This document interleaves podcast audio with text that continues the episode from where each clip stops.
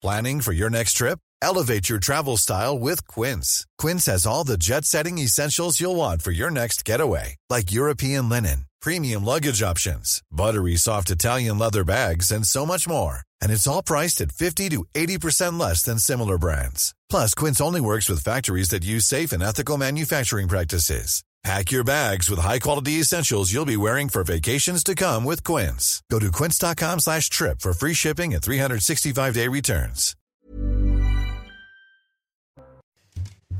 L'heure des Pro 2 du vendredi. Bonsoir à tous. Ravi de vous retrouver. On commence les débats avec mes invités du jour dans une poignée de secondes. Mais d'abord, l'actualité. Il est 20h pile. Bienvenue sur CNews. Adrien Spiteri.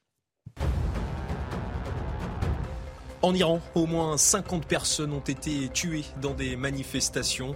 Elles faisaient suite à la mort d'une jeune femme après son arrestation par la police des mœurs. Des manifestations ont eu lieu dans environ 80 villes depuis une semaine dans le pays. 436 corps exhumés en Ukraine. Les cadavres étaient enterrés dans une forêt près de la ville d'Izium, reprise aux Russes. Selon le gouverneur de la région de Kharkiv, 30 d'entre eux présentent des signes de torture. De son côté, Moscou nie avoir commis ces crimes et qualifie la découverte des tombes de mensonges. Roger Federer dispute ce vendredi soir son dernier match en carrière. Associé à Rafael Nadal, il affronte la paire américaine Sok Tiafo à l'occasion de la Laver Cup à Londres. La légende suisse avait annoncé sur les réseaux sociaux le 15 septembre dernier son départ à la retraite. Et justement, à la Laver Cup ce vendredi, un militant écologiste a interrompu le match entre le grec Stefanos Tsitsipas et l'argentin Diego Schwartzmann. Il a mis le feu à son bras droit. L'homme a rapidement été évacué par les services de sécurité. Ah. Et on évoquera cette image complètement folle d'ici la fin de cette heure des pros en compagnie d'Elisabeth Lévy, directrice de la rédaction de Causeur. Bonsoir, chère Elisabeth. Bonsoir Patrick Roger, directeur général de Sud Radio. Frédéric Durand est parmi nous. Bonsoir. Inspiration politique toujours, directeur de cette magnifique revue. Et Kevin Bossuet, Bonsoir. présent comme tous les vendredis. Bonsoir à vous, professeur d'histoire en, en banlieue parisienne. Beaucoup de sujets à évoquer ensemble. On va commencer avec ce Rififi LFI qui n'en finit pas, chers amis. Dix jours après les premières révélations sur l'affaire Katnins, la France Insoumise cherche encore la meilleure riposte et de toute évidence, elle peine à la trouver. Alors que le député du Nord, on le sait, a reconnu lui-même des violences conjugales et une gifle donnée à son épouse, son collègue insoumis Manuel Bompard a déclaré vouloir faire la part des choses. Selon lui, une gifle n'est pas égale à un homme qui bat sa femme tous les jours. C'était ce matin au micro de Laurence Ferrari et il a suscité une immense polémique pour les heures qui ont suivi. Écoutez. J'essaye de faire la part des choses. Une gifle n'est jamais acceptable, mais une gifle n'est pas égale à un homme qui bat sa femme tous les jours. Et une gifle n'est pas égale à une personne qui est accusée de viol après avoir drogué euh, les personnes qui l'accusent. En tout cas, c'est les accusations qui sont portées à son encontre. Ce sont des accusations. Bien évidemment, il y a aussi de la présomption euh, d'innocence. Il faut qu'on arrive sur ces sujets à avoir de la nuance. De la nuance, justement. Euh, eh ben, ce n'est pas du goût de la ministre déléguée à l'égalité euh, femmes-hommes, Elisabeth Rome, sur Twitter, des propos abjects qui banalisent la violence, des propos qui abîment le combat contre les violences faites aux femmes, des propos qui vous discréditent totalement sur le sujet. Marlène Schiappa, taisez-vous maintenant, ça suffit. Elle abonde euh, dans ce tweet et elle juge des propos qui font un tort considérable au combat pour la protection des femmes face aux violences. Plus à droite, Julien Audoul du Rassemblement national évoque un naufrage, tandis que Gilbert Collard estime que la, hiérarchie, la hiérarchisation des faits, j'y arrive, en elle-même est insupportable. Il a fallu quelques heures, chère Elisabeth Lévy, à Manuel Bompard pour euh, réagir. Selon le député des Bouches-du-Rhône, il s'agissait euh, d'une mauvaise polémique. Je n'ai jamais dit ni pensé qu'une gifle n'était pas grave. Je rappelle seulement des principes fondamentaux en droit, proportionnalité de la peine, individualisation. Par conséquent, une gifle ne sera pas sanctionnée aussi sévèrement que des coups répétés pendant des mois, voire des années, rappelle-t-il, de conclure. La graduation ne sert non pas à minimiser les faits, mais à adapter les réponses et les sanctions.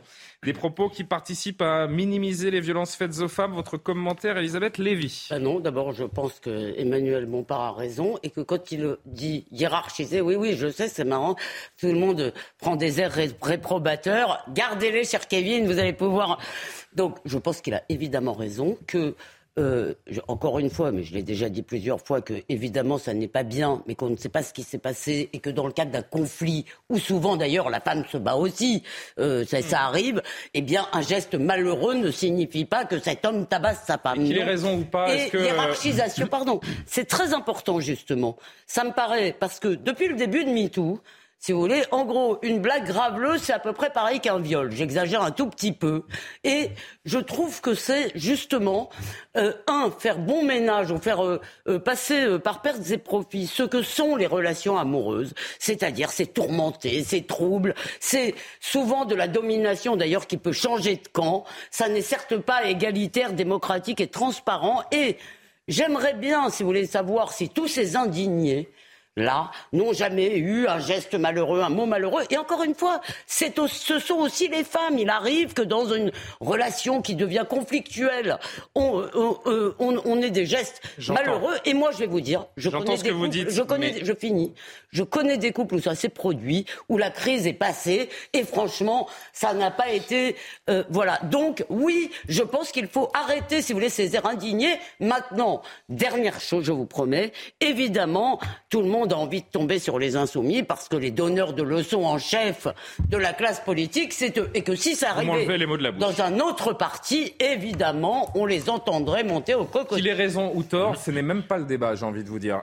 Parce que le débat, c'est un député, la France Insoumise, un parti, un mouvement qui fait euh, de, euh, des violences faites aux femmes l'alpha et l'oméga de son idéologie. C'est en cela j'ai l'impression, mais c'est soumis à vos commentaires évidemment, qu'il a manqué une occasion de se taire. Kevin Bossuet, est-ce que vous partagez ce que dit Elisabeth? Je ne partage évidemment pas ce que dit Elisabeth. Pour moi, il y a un geste qui est un geste qui n'est pas normal, qui est celui de frapper une femme. Qu'on le fasse une fois ou qu'on le fasse à plusieurs reprises, pour moi, c'est la même chose. C'est le fait de taper quelqu'un et de taper une femme, c'est inacceptable. Et cette manière de hiérarchiser, quand c'est juste une gifle, ce n'est pas grave, et quand c'est répété, c'est grave. Mais on a l'habitude avec la France insoumise. Je me souviens notamment de Manon Brie qui nous disait que traiter quelqu'un de sale macaroni, ce n'était pas grave par rapport aux insultes à l'égard des gens euh, d'origine arabe qui refusent, ces insoumis qui refusent d'accepter qu'il y a dans notre pays une christianophobie, mais par contre qui crient à l'islamophobie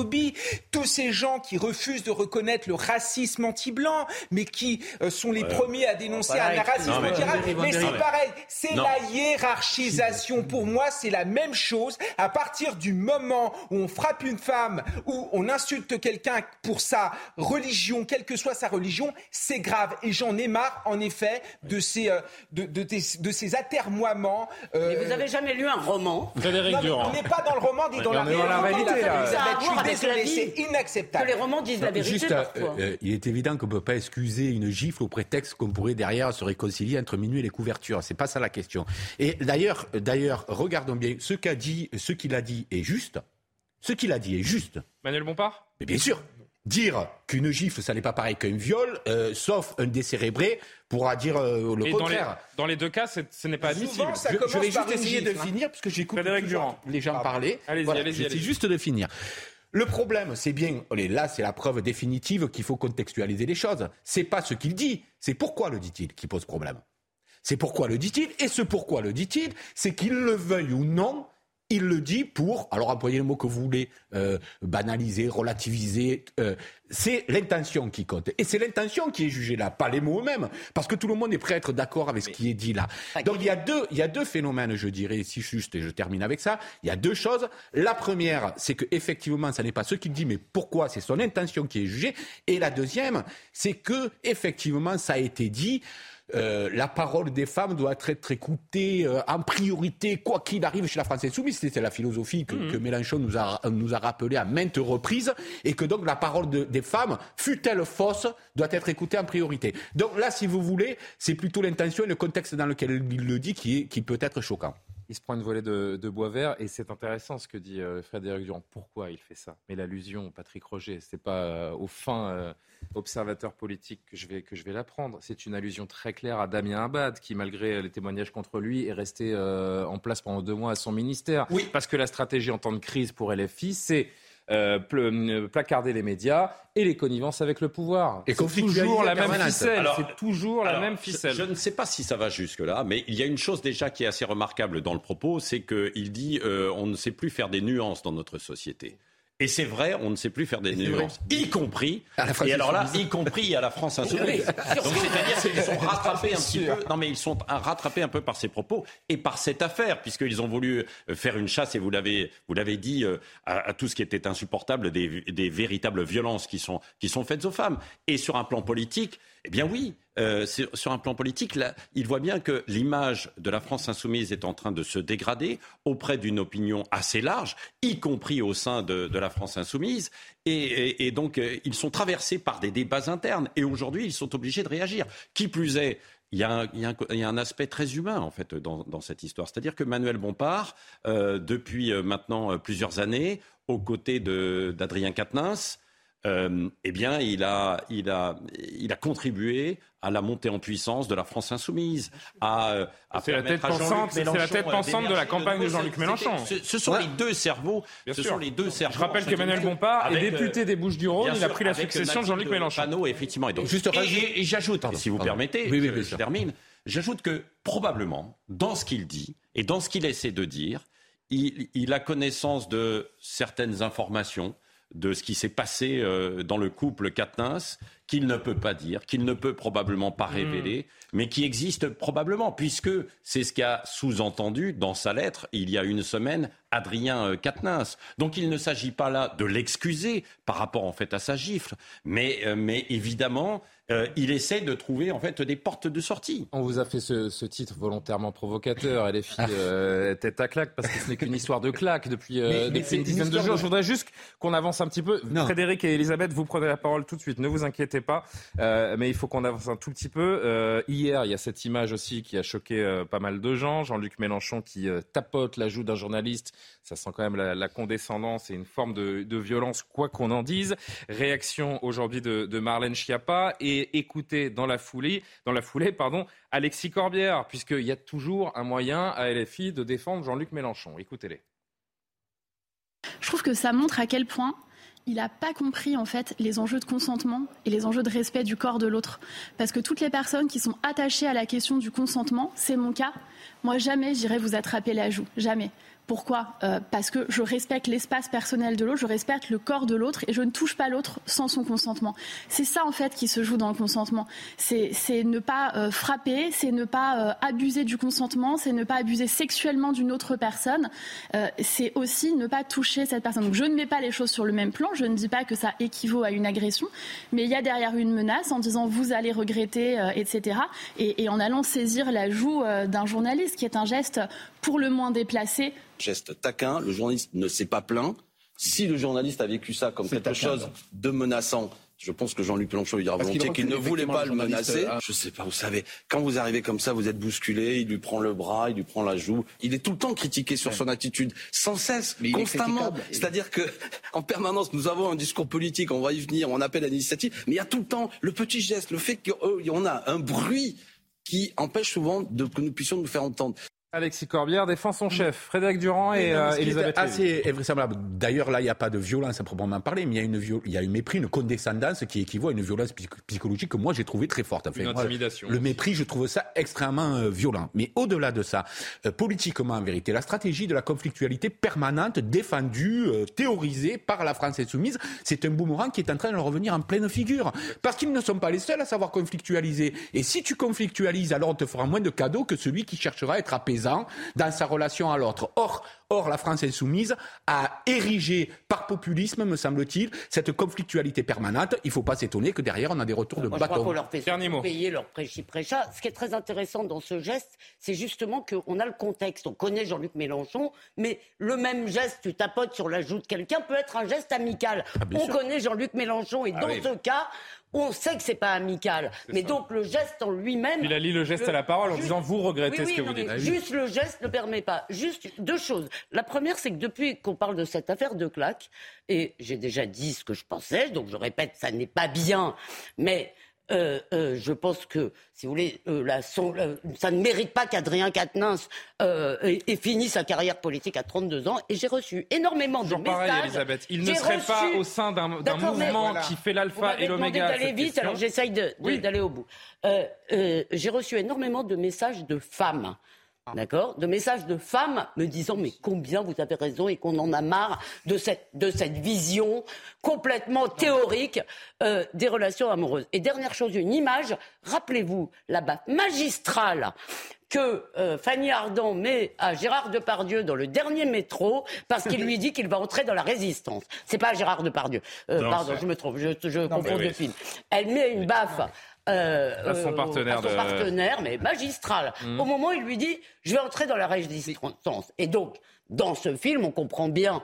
Parce qu'il y a un contexte, évidemment, que la baffe, en l'occurrence, n'est pas un geste de violence, c'est un geste d'amour d'une femme qui est furieuse euh, à l'idée du risque qu'il va prendre. Donc Adrien Quatennens, c'est un Non, personnage romanesque euh, qui, ça euh, que je dis. qui est allé dans le Ça sens n'est de l'histoire à la française. Non, mais c'est incroyable. Mais non, mais je- Dès vous avez quand même non, des raccourcis, Dès Elisabeth. qu'on introduit une nuance, non, j'en ai assez parce que Oui, dès qu'on parce que vous introduit-. Dès qu'on introduit une nuance, j'essayais juste de vous donner un autre exemple. Dès. Et je n'ai pas dit Adrien Quatennens et ceci ou cela. Je dis que des choses dans la vie réelle et Oui. peuvent Non. arriver. Et je n'ai jamais vu autant de différence entre ce que les gens disent dans les couloirs et ce qu'ils disent sur les c'est plateaux. que Fanny Ardant, Fanny Ardant était un personnage que là on parle d'un député de la République qui euh, deux ans auparavant montait à la tribune de l'Assemblée pour dire que toutes les violences faites aux femmes sont à, à condamner et que euh, euh, ce mouvement demande la démission directe de chaque Et ça, je vous l'ai individu dit dès le début. De près ou de loin impliqué dans une affaire de le violence. mais c'est le contexte Mais au-delà de ça, au-delà de ça, Julien, va nous retomber sur. une- Ah, mais vous avez certainement raison. Elisabeth. Et c'est terminé, hein, vous prenez des exemples qui sortent de la fiction, mais là on est dans la réalité. Quand vous interrogez toutes ces femmes qui ont été victimes de violences conjugales, au départ c'est une petite insulte, après c'est une petite claque, et puis après c'est une deuxième claque, Donc, le etc. de la et on n'en finit jamais. Donc à un moment, il faut arrêter. Ce geste n'est pas acceptable et en le minimisant, on minimise les violences faites aux femmes. On est dans un pays où les féminicides se multiplient. On ne peut pas tenir ce genre de discours. Ce n'est pas possible. Eh ben, Nous je tiendrai quand même et je ne vais pas me gêner. Mais vous Voilà. êtes là pour ça, il n'y a pas de problème. Il n'y a pas de problème. Euh, chacun s'exprime euh, évidemment selon euh, sa liberté dans, la, dans le cadre de la loi, quand même. On reste euh, dans ce cadre. Deux notes émanant Et du, de- euh, des de services de l'État euh, révèlent, je vais y arriver, une offensive islamiste sur les réseaux sociaux appelant les élèves à enfreindre les règles de la laïcité à l'école. Une mode qui prend de l'ampleur, notamment donc sur les réseaux sociaux, sur Twitter, sur TikTok. Les appels à encourager les élèves à porter le voile ou des vêtements religieux, à pratiquer la prière à l'école ont proliféré dans une stratégie, nous dit ce- cette note, d'entrisme salafo-frériste. Augustin Donadieu a fait le tour des réseaux sociaux aujourd'hui pour comprendre ce phénomène. Regardez. Elles se comptent par dizaines sur les réseaux sociaux. Ces vidéos postées sur Twitter et la plateforme TikTok en particulier deviennent rapidement virales et font le tour des cours de récréation. Dans la plupart des vidéos, les étudiantes incitent au port de la tenue islamique en se mettant directement en scène dans les établissements scolaires avec une orthographe approximative. Va dire au boss qu'on a repris la zone.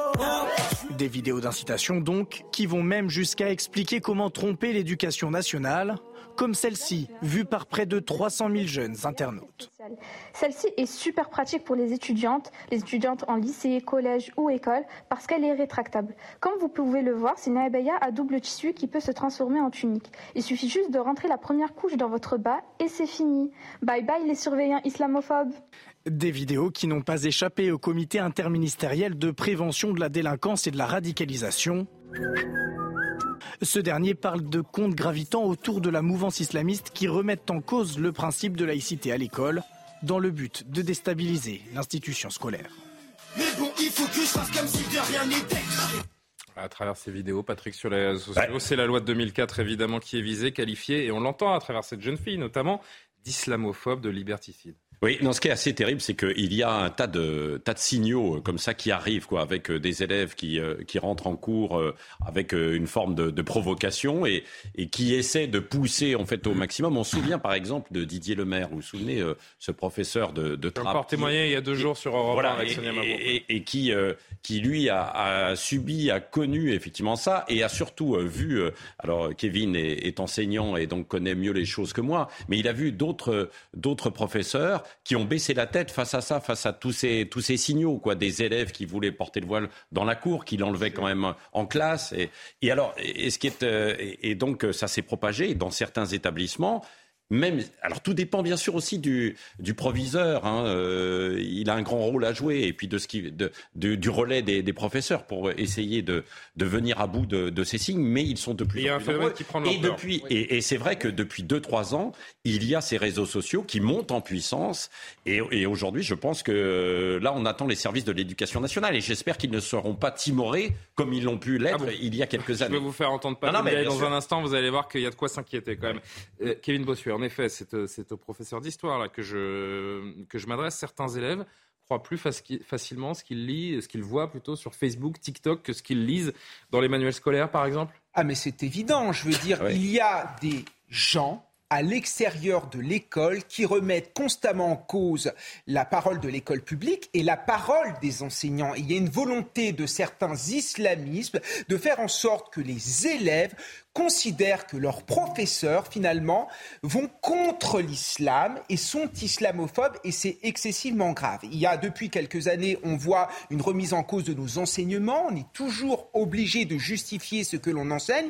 Et là, depuis euh, quelques mois, on voit de plus en plus des élèves qui essayent de s'affirmer à travers un habit qui n'est pas adapté à l'école républicaine. Et c'est excessivement grave parce qu'on est dans un phénomène d'entrise. C'est-à-dire que les islamistes essaient de pénétrer au sein de l'école de la République pour que la laïcité au sein de l'école, finalement, euh, n'existe plus. Et les enseignants ont peur. Moi, je rappelle que Daesh a ciblé en 2015 directement les enseignants français qui défendent la laïcité. Et le pire, ce sont les réseaux sociaux. Regardez, il y a quelques jours, il y a une enseignante qui a voulu, euh, qui a forcé une élève Oui. à, à retirer son voile. La jeune fille a appelé son frère qui est venu euh, tout à pour fait. menacer Voilà la, la on en est professeure. aujourd'hui. Et Et, dernière de chose aussi sur l'institution. L'institution nous a toujours soutenus. Jean-Michel Blanquer, qui était ministre Oui. de l'Éducation nationale, nous a sou- toujours soutenus. Et là, les recteurs, à la rentrée, ont insisté auprès des chefs d'établissement pour qu'ils soient fermes, notamment sur le port du voile. Et c'est respecté, en fait. Elisabeth. Alors, Sur le euh, non-port. Pardon. Oui, sur le non-port du voile, évidemment. Par- Ah ouais. D'abord, euh, oui, je suis d'accord. Et, la- et la loi de 2004 est d'abord une très grande loi. On a mis dix ans à la prendre hein, après l'affaire de Creil, mais c'est une très grande loi parce que effectivement, on a chassé le voile de l'école, certainement pas les jeunes filles musulmanes. Et ça, je pense qu'il faut le, le redire. Euh, mais moi, ce qui m'a frappé au début du sujet, c'est les paroles du rap. Mettre le voile écrit M apostrophe euh, Oui. ETRE. Ouais. Et pourquoi je vous dis ça? ça Ça n'est pas anecdotique. C'est-à-dire que vous avez des gens qui n'ont plus les mots pour penser le monde autour d'eux. Pourquoi? Parce que la question du niveau scolaire est euh, euh, là-dedans au milieu. Quand on n'a pas les mots, on n'a pas la pensée. Mais maintenant, je voudrais taquiner un peu mon cher Kevin en toute amitié. Il y a quelque temps, nous avons discuté de ces sujets et vous m'avez assuré que c'était une toute petite minorité, que vraiment il n'y avait pas... Bien sûr, là, vous venez de dire qu'il y en a de plus en plus. Excusez-moi. Oui, mais ça reste Oui, très minoritaire. Excusez-moi, je ne crois pas. Je crois que dans la jeunesse aujourd'hui, Il y avait un rapport euh, il, y a, il y a- il y Comment a quelques mois, il y avait un rapport il y a quelques mois Oui. qui parlait des, des- des infractions à la loi de 2004. On est sur quelques centaines, Oui. ce qui n'est rien évidemment comparé aux 5 millions mais- d'élèves en France. En mais- revanche, la hausse, je vais au bout comme ça. Je, je- Bah, mais- Vous êtes marrante de lever les yeux. Je... voilà. Mais non, mais j'essaye de vous dire 10 quelque chose, J'essaie d'apporter une précision. dire. Non, mais c'est pour nos téléspectateurs. La hausse, euh, lors du dernier rapport, elle était de 48 Oui, mais c'est pas de ça que je parle. La- Non, mais Moi- si, c'est pour montrer l'ampleur du phénomène. Bon, il y a une hausse. C'est c'est c'est pas le, simplement le nombre d'actes. Je vous dis que simplement cette cette, imprégnation islamiste, je veux dire, ne concerne pas malheureusement une toute petite minorité. Elle concerne une grosse minorité. Et le fait de refuser de le voir me paraît être un de nos problèmes. Car si nous ne mesurons pas l'ampleur du problème, nous n'aurons pas les réponses adaptées. Je voudrais juste que vous entendiez Frédéric, vous réagissez. On va faire une pause et on va, et on va revenir encore quelques instants sur ce sujet. Papendiaï qui était aujourd'hui euh, au Havre et qui réagit à ces entorses à la laïcité. Nous sommes attentifs euh, à toutes les manifestations, à tous les signalements qui peuvent euh, être faits, euh, soit sur les réseaux sociaux, soit à l'intérieur des écoles et des établissements scolaires, concernant les atteintes euh, à la laïcité. J'ai annoncé que nous publierons chaque mois des données euh, à propos des euh, signalements euh, opérés par euh, les établissements scolaires. Euh, S'il y a lieu, euh, nous interviendrons. Pour l'instant, nous n'avons pas de données clairement établies à propos de la rentrée, mais euh, nous surveillons la situation avec attention. Ah, juste avant les vacances d'été, il y a eu cette note que je viens de rappeler. Il y a deux notes sur son bureau là, qui ont été révélées. De quoi a-t-il besoin de plus pour intervenir, pour que l'État se mobilise d'un nouveau Samuel Paty, Frédéric Durand L'État est mobilisé, on ne peut pas dire qu'il ne l'est pas du tout. Qu'on dise qu'il ne fait pas assez, c'est autre chose. On ne peut pas dire qu'il n'est pas mobilisé du tout. Non, moi, il y a une chose, si je peux revenir euh, très vite, ce qui m'a choqué, c'est on a décidé de se révolter en portant le voile au moment où en Iran, on tue une jeune femme eh de 22 ans parce qu'il y a une mèche qui dépasse.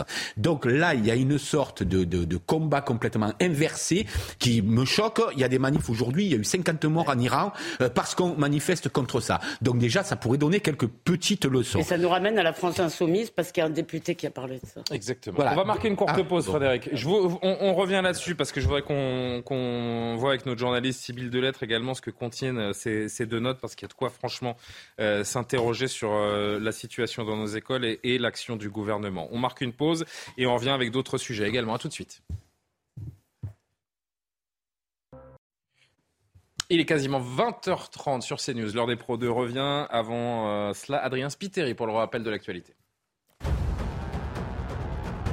Un projet d'attentat terroriste en Islande déjoué. Il s'agit du premier de son histoire. Il visait des institutions étatiques. Mercredi, quatre Islandais d'une vingtaine d'années ont été interpellés en banlieue de la capitale Reykjavik. Les autorités de l'île se disent surprises de cette annonce et attendent d'en savoir plus dans cette affaire.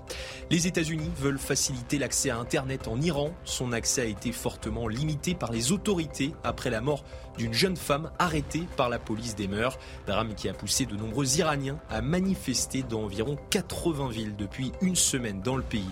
Et puis l'épidémie de Covid-19 repart à la hausse en France. Le nombre de cas positifs a augmenté de 57% en une semaine, soit plus de 30 000 cas en moyenne sur 7 jours. Ce rebond de BA5 sous-variant d'Omicron est particulièrement important chez les moins de 16 ans. L'été, t'as la doudoune. Mais c'est l'hiver. Toujours en compagnie de Frédéric Durand, Kevin Bossuet, Elisabeth Lévy, Patrick Roger. On reste quelques instants sur ces deux notes qui émanent des services de l'État et qui révèlent donc une offensive islamiste sur les réseaux sociaux, appelant les élèves à enfreindre les règles de la laïcité. Euh, à travers ces deux notes, on comprend les, euh, les stratégies qui sont mises en place pour contourner cette loi. Et ça ne s'arrête pas à ce que l'on disait il y a un instant, à savoir inciter à, à porter des tenues religieuses. Regardez les explications de Sibylle Delettre et on y revient encore un instant. L'un des points les plus marquants de cette note, c'est cette incitation de plus en plus importante faite aux jeunes pour prier à l'école en allant aux toilettes ou encore dans une salle de classe vide. La note dit également que de plus en plus de professeurs sont menacés, ceux qui essaient de faire respecter euh, la loi. Ils voient souvent leurs adresses dévoilées sur les euh, réseaux sociaux. Et encore plus inquiétant, euh, les jeunes filles qui respectent la loi et retirent leur voile en arrivant au collège ou au lycée sont de plus en plus la cible de ces militants islamistes. Elles sont parfois prises en photo pour ensuite qu'on fasse pression sur elles. Après cette première note, une deuxième a été envoyée par l'éducation euh, nationale et elle rappelle les principes de la loi de 2004 et ses interdits, porter la kippa, le voile ou tout signe religieux visible. Mais cette note, elle précise aussi que plus largement peuvent être interdits des tenues traditionnelles, c'est le cas de l'abaya par exemple, si elles sont portées par l'élève dans une volonté ostensible de montrer un signe religieux. Ce qui m'interpelle le plus, franchement, euh, Patrick, c'est que ces profs donc sont ciblés, on continue de les dénoncer. On attend, pardon, je l'ai dit tout à l'heure, je le répète et j'en ai des frissons, on attend le prochain Samuel Paty. C'est insupportable. Oui, il y a déjà eu d'ailleurs, il y a eu des menaces à Paris, on l'a, on l'a dit en fait hein, tout à l'heure, d'une enseignante et, euh, qui a appelé, euh, enfin voilà, de, la, la, fille de, cette, cette, fille, je crois, a appelé son frère. Hein, oui, oui, qui, a dit à la prof qu'il allait la défoncer, il a attendu devant voilà, le c'est ça, il est ressorti libre. Non, mais ce qui est assez terrible dans, dans cette histoire. Euh, les jeunes, quand on a entre 13 et 16 ans, on peut être euh, soumis à beaucoup, évidemment, d'influence. Quoi. Euh, on, a tous, on est tous passés par là. Là, ce qui est terrible, ce sont les réseaux qui sont derrière, qui exploitent et qui les instrumentalisent, ces jeunes. C'est là où il faut taper. Ils parfaitement faire, bien parfaitement, sûr parfaitement faire, parce que, mm. parce que ces jeunes ont envie d'exister. Et, c'est terrible, mais l'excentricité, Alors, vous allez me dire, on ne peut pas confondre les choses, mais on a toujours voulu être excentrique quand on est jeune, quand on est ado, quand on est rebelle. Il, il y a une vingtaine, une trentaine d'années, on portait des épingles quand c'était la période punk. on Vous aviez les cheveux verts, peut-être Oui, il y avait des- non mais il y avait les blousons noirs qui étaient interdits, mais c'était autre, autre chose. Les fondements de la République n'étaient pas atteints. L'ordre des écoles était atteint, c'est pour ça qu'on voulait les respecter, mais au fur et à mesure on a admis. Là aujourd'hui, ce sont les fondements de la République qui peuvent être atteints par des personnes qui n'acceptent pas ces, lois. On a entendu Papendia et Frédéric Durand juste avant la pub. Est-ce qu'il n'y a pas une forme de minimisation du problème par le nouveau ministre? Franchement. Qui attend, qu'il y ait des rapports, des études, qu'on lui Non, mais c'est confirme. bien à qu'il un y ait des moment, la réalité, voyez, là, le, ses le- yeux. là, le comité euh, interministériel de, de lutte contre la radicalisation euh, euh, est intervenu. Ce qu'il dit, c'est pas pour faire polémique, donc il le dit parce que cela existe. Et il faut qu'on se pose, me semble-t-il, un certain nombre de questions. À, à la première, c'est effectivement, il y a une opération extrêmement bien ficelée de déstabilisation du système scolaire. Donc ça, c'est une évidence. On n'est pas là dans la polémique. Donc en face de ça, qu'est-ce qu'il faut être? Moi, je crois qu'il y a deux choses. Un, c'est être implacable sur la question, les questions de laïcité. Et deux, c'est mais et deux, c'est expliquer. Eh, Laissez-moi juste finir. Ça me paraît être le plus important et un des volets peut-être qu'il.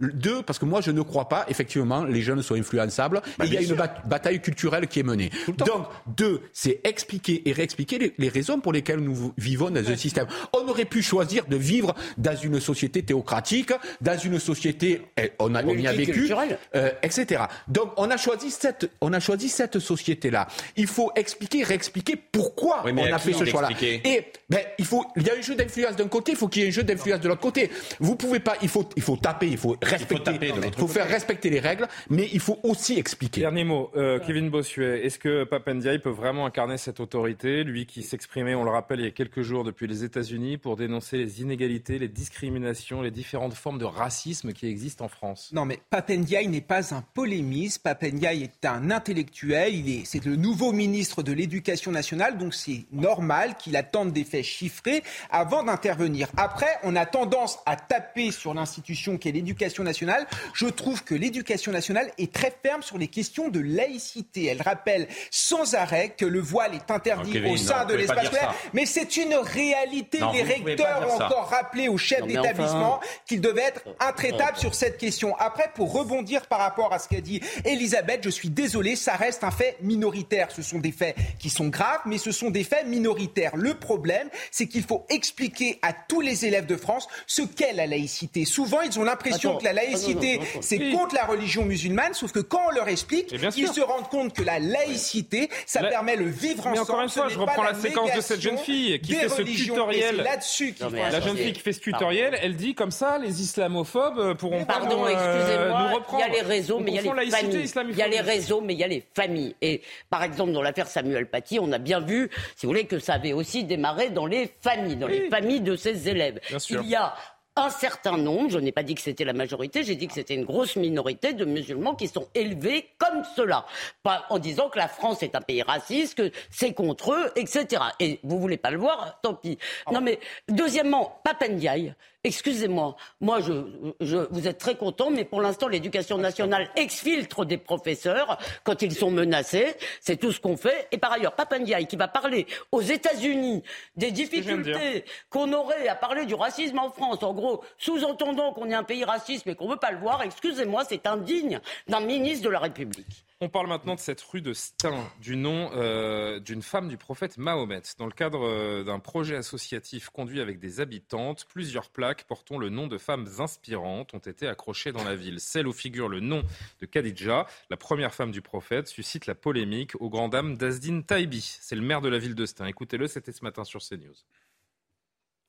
Et ce projet, je l'assume avec l'ensemble des partenaires, avec, les- avec le bailleur. C'est un très beau projet. C'est un projet parmi tant d'autres, un projet de citoyenneté, un projet qui valorise en tous les cas euh, la place des femmes à l'espace public. Vous avez cité, euh, enfin, vous avez l'air de focaliser euh, sur une des femmes inspirantes qui est la femme du prophète Khadija. Et d'ailleurs, je vous annonce, comme ça, ça pourra faire aussi une polémique. mon épouse s'appelle aussi Khadija.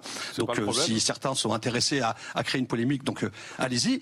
Mais vous avez oublié que les habitants au- aussi choisi euh, comme femme inspirante euh, Mère Teresa, euh, On Jeanne les a d'Arc. cités. Monsieur le maire, et- vous n'étiez pas, vous d'autres. n'étiez pas avec nous en début d'émission, mais j'ai cité juste. Denis. Donc voilà. Donc c'est une polémique qui en réalité euh, permet d'éviter euh, d'aborder les vrais sujets de la société. Voilà. C'est pas une provocation. Et l'espace public nous permet en tous les cas, dans les valeurs de laïcité, de parler de tout. Voilà. Et cette expression, je rappelle, cette expression, ce projet, c'est un projet artistique. Ce n'est pas un projet euh, qui a été, euh, je dirais, mis en place par euh, l'église locale, par la mosquée locale ou bien par la synagogue. C'est un projet purement artistique. Il balaie la controverse, il parle d'une démarche culturelle. Vous comprenez ces arguments? Oui, euh, moi, je, moi je les comprends parce que euh, à côté de ça, il y a ce qui n'est pas dit. Non, moi, ce qui n'est pas dit, c'est qu'il y a Jeanne d'Arc, il y a, euh, il y a Joséphine Baker, il y a tous les autres personnages qui sont dans le, qui sont aussi euh, dans, dans ce projet. Donc Greta pas Euh, autant je ne suis pas du tout pour du prosélytisme. À partir du moment où il y a d'autres femmes. Je- euh, ça me choque beaucoup moins, quoi. Un projet. Je rappelle que oui, c'est un projet. sur- Bah, non, mais bah, Pour, oui, vous, mais elle- attendez. pour vous, Jeanne d'Arc est une femme de Mahomet dans la Bah, culture non. française, ça a le même droit de citer. Mais non, mais c'est pas, il n'y a pas que Jeanne d'Arc, c'est beaucoup d'autres femmes. C'est- alors, donc, euh, ça, ça concerne, je vais être très précis. Les Bon. plaques resteront dans l'espace public quelques semaines. C'est un projet oui. éphémère et le maire défend l'expression artistique des citoyens. vous savez, juste, Moi, suis ah, ah, moi, je pense qu'on on se dessert à tout mélanger parce qu'on parle de choses réellement parfois, et on en parlait juste à un instant, de choses qui sont réellement, à mon sens, inquiétantes. Et où là, on mélange est- rien, hein, c'est un sujet Alors, à part entière. On a, Ouais, on a passé la laïcité à l'école, là. Nous Non, sommes non, sur non, un non, autre je veux dire dans le débat public en général. Je D'accord. parlais pas de ce soir. Je, je faisais pas de. euh, euh, globalement, on, on confond les polémiques. C'est une exposition éphémère où il y a des noms euh, où les gens choisissaient. Il y a une femme. Il y a une femme qui a choisi ce nom-là pour être dans voilà. Où on ne fait pas le projet culturel en se disant il va y avoir des noms qui sortent donc on le fait pas. Ou une fois qu'on l'a fait, c'est quand même difficile de dire un tel, un tel, etc. Après Azin Taibi, bon, moi je, je connais Azin Taibi. Il a, il a signé le tribune euh, contre l'expulsion de Ancien euh, communiste. euh, voilà, qui, qui a eu euh, d'ailleurs, une, je crois, une candidature communiste contre lui à la députation et qui a perdu.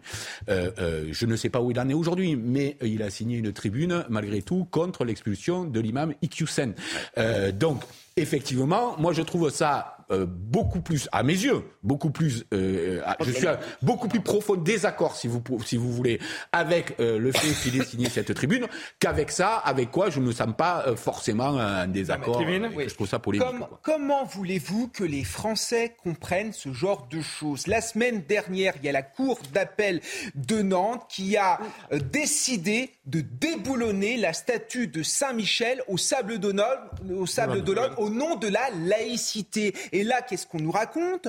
Que dans les rues d'une ville française... C'est aussi idiot. Euh, euh, ça non, non, c'est pas idiot. On va, on va rebaptiser mais et le nom de la femme de Mahomet. Comment voulez-vous que les non, mais- Français comprennent la vérité C'est que ça fait des années qu'on nous produit un conflit civilisationnel, qu'on nous prédit un conflit civilisationnel, qu'on nous prédit un- une guerre identitaire, et on est en train d'y être. Parce que moi, ce que j'entends autour de moi, c'est vraiment des gens qui considèrent que la laïcité, c'est deux poids deux mesures, et ça, c'est inacceptable. Pour moi, je ne le comprends pas. Parce qu'il y a une Elisabeth. Je voudrais juste. Et on avance. En fait, je vais aller un tout petit peu euh, dans le sens de Kevin. Moi, ce qui me gêne là-dedans, je trouve que Frédéric a raison, c'est beaucoup plus grave. Les autres agissements et accointances islamo-gauchistes de M. Taïbi sont beaucoup plus graves. Mais euh, ce qui me gêne là-dedans, c'est qu'en fait, on dit, au lieu de dire à des gamins qui viennent à Stein, ils viennent de beaucoup d'endroits du monde, ou leur famille, au lieu de leur dire de s'approprier la culture française, les héros français, on favorise le fait que chacun ramène sa, euh, son histoire et sa culture. Or,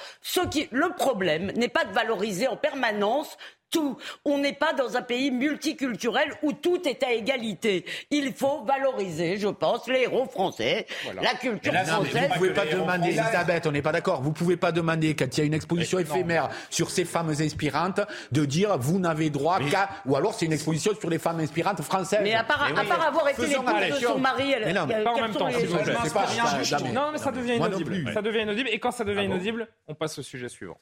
Les référendums d'annexion par la Russie dans les régions ukrainiennes tenus par les séparatistes, séparatistes pro-russes ont commencé ce matin pour quatre jours. Une parodie, un simulacre pour de nombreux chefs d'État, à commencer par euh, Emmanuel Macron.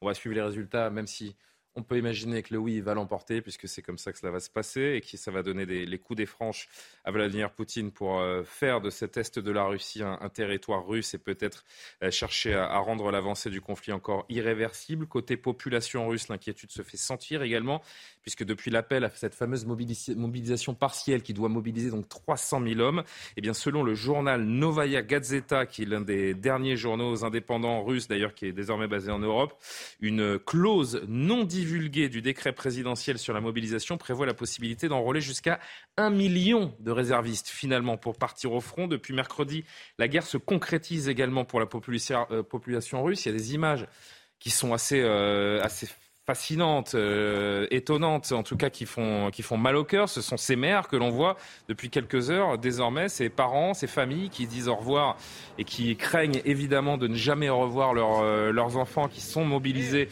ou mobilisables pour aller sur le, sur le front en Russie. Regardez, on va en discuter quelques instants le témoignage de ce jeune homme qui euh, a été mobilisé, qui l'a appris quelques heures auparavant, qui n'a pas pu dire au revoir à sa mère, qui se retrouve euh, sur le point de partir en Ukraine, accompagné seulement de son père, et qui témoigne euh, auprès d'une journaliste sur le terrain en Russie.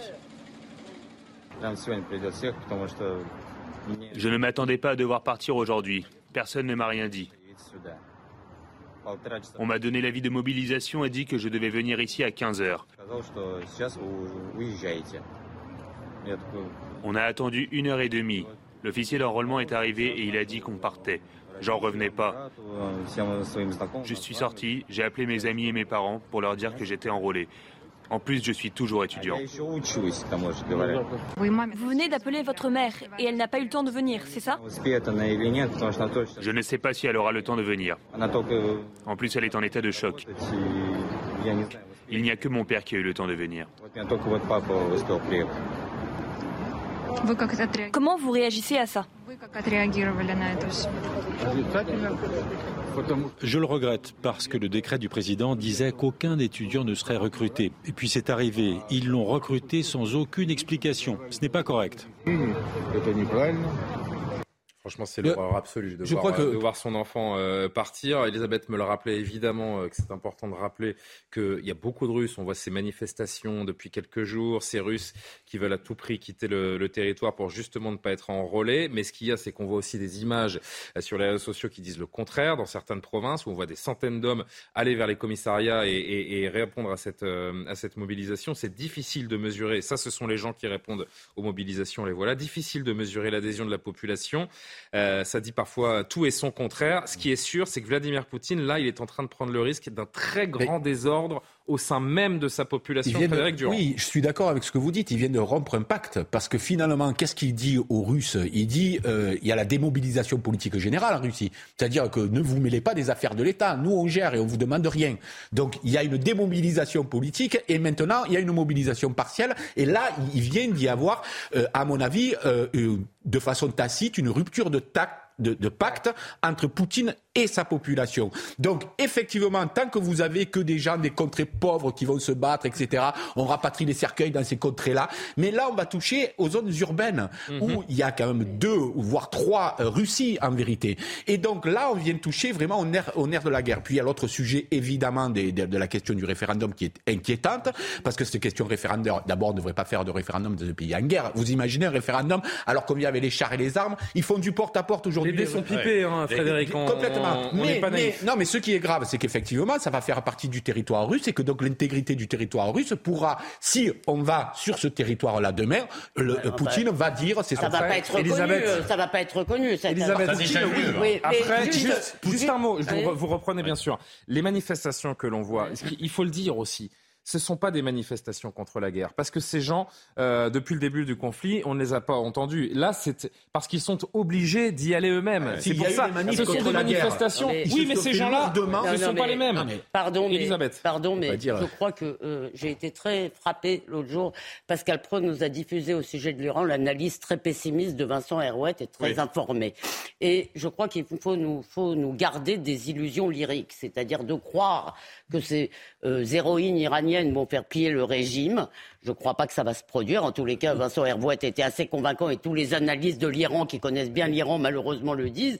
Et je crois qu'il faut se garder aussi de faire ce qu'on appelle du wishful thinking à propos de la Russie. C'est-à-dire, si on attend qu'il y ait des grandes manifestations qui vont faire tomber Poutine contre la guerre, etc., comme Julien vient de le rappeler, je, malheureusement, c'est terrible, mais c'est un régime euh, autoritaire, euh, dictatorial, etc. Et donc, je ne crois pas du tout qu'il va tomber comme ça. Il comme est bâti pour pas que ça n'arrive. Y avoir, comment on appelait ça, les printemps. Il va pas y avoir un printemps russe demain, je crois. Voilà. Très vite. Non, mais la vérité, c'est qu'on se rend compte que ce n'est pas la guerre du peuple russe contre l'Ukraine, c'est la guerre de Vladimir Poutine contre l'Ukraine et au sein de la Russie, il y a de plus en plus de contestations. On retrouve d'ailleurs de plus en plus de lettres de soldats qui racontent qu'ils ne voient aucune perspective à cette guerre et aucun sens à cette guerre. Et ce qui est aussi intéressant à noter, c'est que Vladimir Poutine est en train de s'isoler au niveau diplomatique, notamment avec ses référendums. La Turquie veut bannir le système MIR euh, de, son territoire. Il y a la Corée du Nord qui a dit qu'elle n'interviendrait pas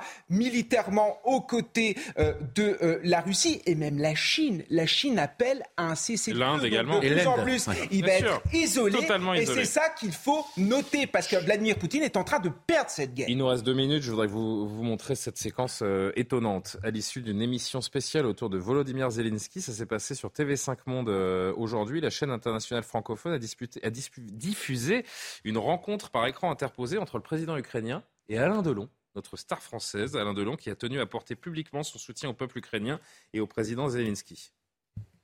Bonjour. Bonjour. Vous êtes très sympathique. Je suis très heureux de vous voir et très heureux d'être en face de vous. La parole est une arme et parfois frappe plus fort qu'une arme réelle sur un champ de bataille. Par conséquent, le soutien des gens comme vous est très important pour nous et je vous en remercie infiniment. Je vous en prie, c'est tout à fait normal. C'est le minimum que je puisse faire parce que je pouvais faire plus que ça. Je ferai plus que ça. Parce que vous ne méritez pas tout ce que vous vivez et vous ne méritez pas ce que vit l'Ukraine en ce moment et ce que vit votre peuple. On a souvent dit qu'on était, vous et moi, des frères euh, d'armes, qu'on a commencé comme acteurs. Alors, euh, je suis d'accord, on a peut-être commencé comme acteur. Tout ce que c'est, c'est que moi, je ne suis plus acteur et vous êtes président. Alors, c'est quand même une nuance. Merci. Merci de recevoir un ancien acteur.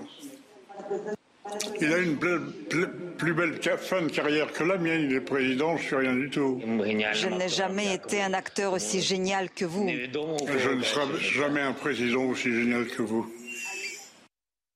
Cette séquence. Oui, euh, mais- Parce que, que que Volodymyr Zelensky fasse le tour des parlements, euh, ça on l'a bien compris. Là, je vois pas bien la finalité de cette séquence, malgré tout le respect que j'ai pour l'immense acteur qui est Alain Delon. Ah non, bah, bah, bien sûr, parce que je, je ne vois pas non plus. On est quand même on- là, on est euh, clairement dans de la politique euh, spectacle. hein, pardon, mais et cette fois, c'est déjà ce qu'on reproche et ce qu'on a reproché à Zelensky aussi, bien sûr, qui est, un- qui est un ancien acteur, etc. Et on s'est dit, qu'est-ce qu'il joue? Il joue les, les rôles qu'il tenait dans ses dans ses films et dans ses séries, et de voir euh, euh, Alain Delon se prêter à cela aussi, euh, c'est assez bon. Euh. Kevin Bossuet, bah, ça paraît un peu lunaire, mais c'est la stratégie de Zelensky aussi de, de prendre l'opinion internationale ça. à témoin à travers des acteurs, des, des personnalités. Alors moi je trouve ça parfaitement ridicule, pourtant je suis plutôt pro-ukrainien, mais là on est dans une stratégie. La peur de Zelensky, c'est que les opinions publiques occidentales se désolidarisent du soutien à l'Ukraine. Et évidemment, ici on joue là-dedans, on vise les catégories ça, ça populaires qui sont Ouais. éreintées par les sanctions, qui ont l'impression que les sanctions les desservent et ne servent à rien. Et là on leur envoie un message. Alors après, est-ce que ça vous- va fonctionner? Je ne le crois pas. Moi je pense que c'est une pitrerie et que c'est ridicule. Bon. Vous voulez dire un mot, euh, Frédéric, pour conclure? Ou Non, moi, moi, ce qui me, ce qui me, ce qui m'inquiète euh, plus Plutôt global- Frédéric, parce que j'ai l'assurance que ce sera un peu plus court. Non. plus globalement, ce qui m'inquiète avec cette guerre, c'est que Poutine est en train de perdre une guerre qu'il ne peut pas perdre. Mais on ne sait pas s'il est en. Et c'est ça qui est très, très Parce que, effrayant. En tout cas, ça, peut y avoir une partition, Bon, ça, effrayant. il Non, il y a un truc qui est très important, c'est que, en tout cas, on, on approche de l'hiver et que sans doute que c'est Poutine veut accélérer pour beaucoup de choses. Bon, merci à tous les quatre d'avoir participé à cette heure des Pro 2. Ça file hein, avec vous, c'est c'est incroyable. J'ai l'impression que l'émission a commencé il y a 5 minutes. Mais peut-être qu'on Olivier Benkemoun, dans un instant pour le meilleur de l'info, tout ce qu'il faut euh, retenir de ce qui s'est passé sur l'antenne de CNews, les euh, meilleurs moments et le décryptage, c'est donc avec Olivier dans une poignée de minutes. Je vous souhaite un très bon week-end sur CNews Les programmes se poursuivent, donc bonne soirée.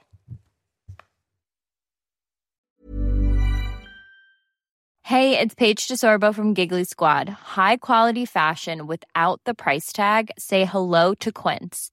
I'm snagging high-end essentials like cozy cashmere sweaters, sleek leather jackets, fine jewelry, and so much more. With Quince being 50 to 80% less than similar brands.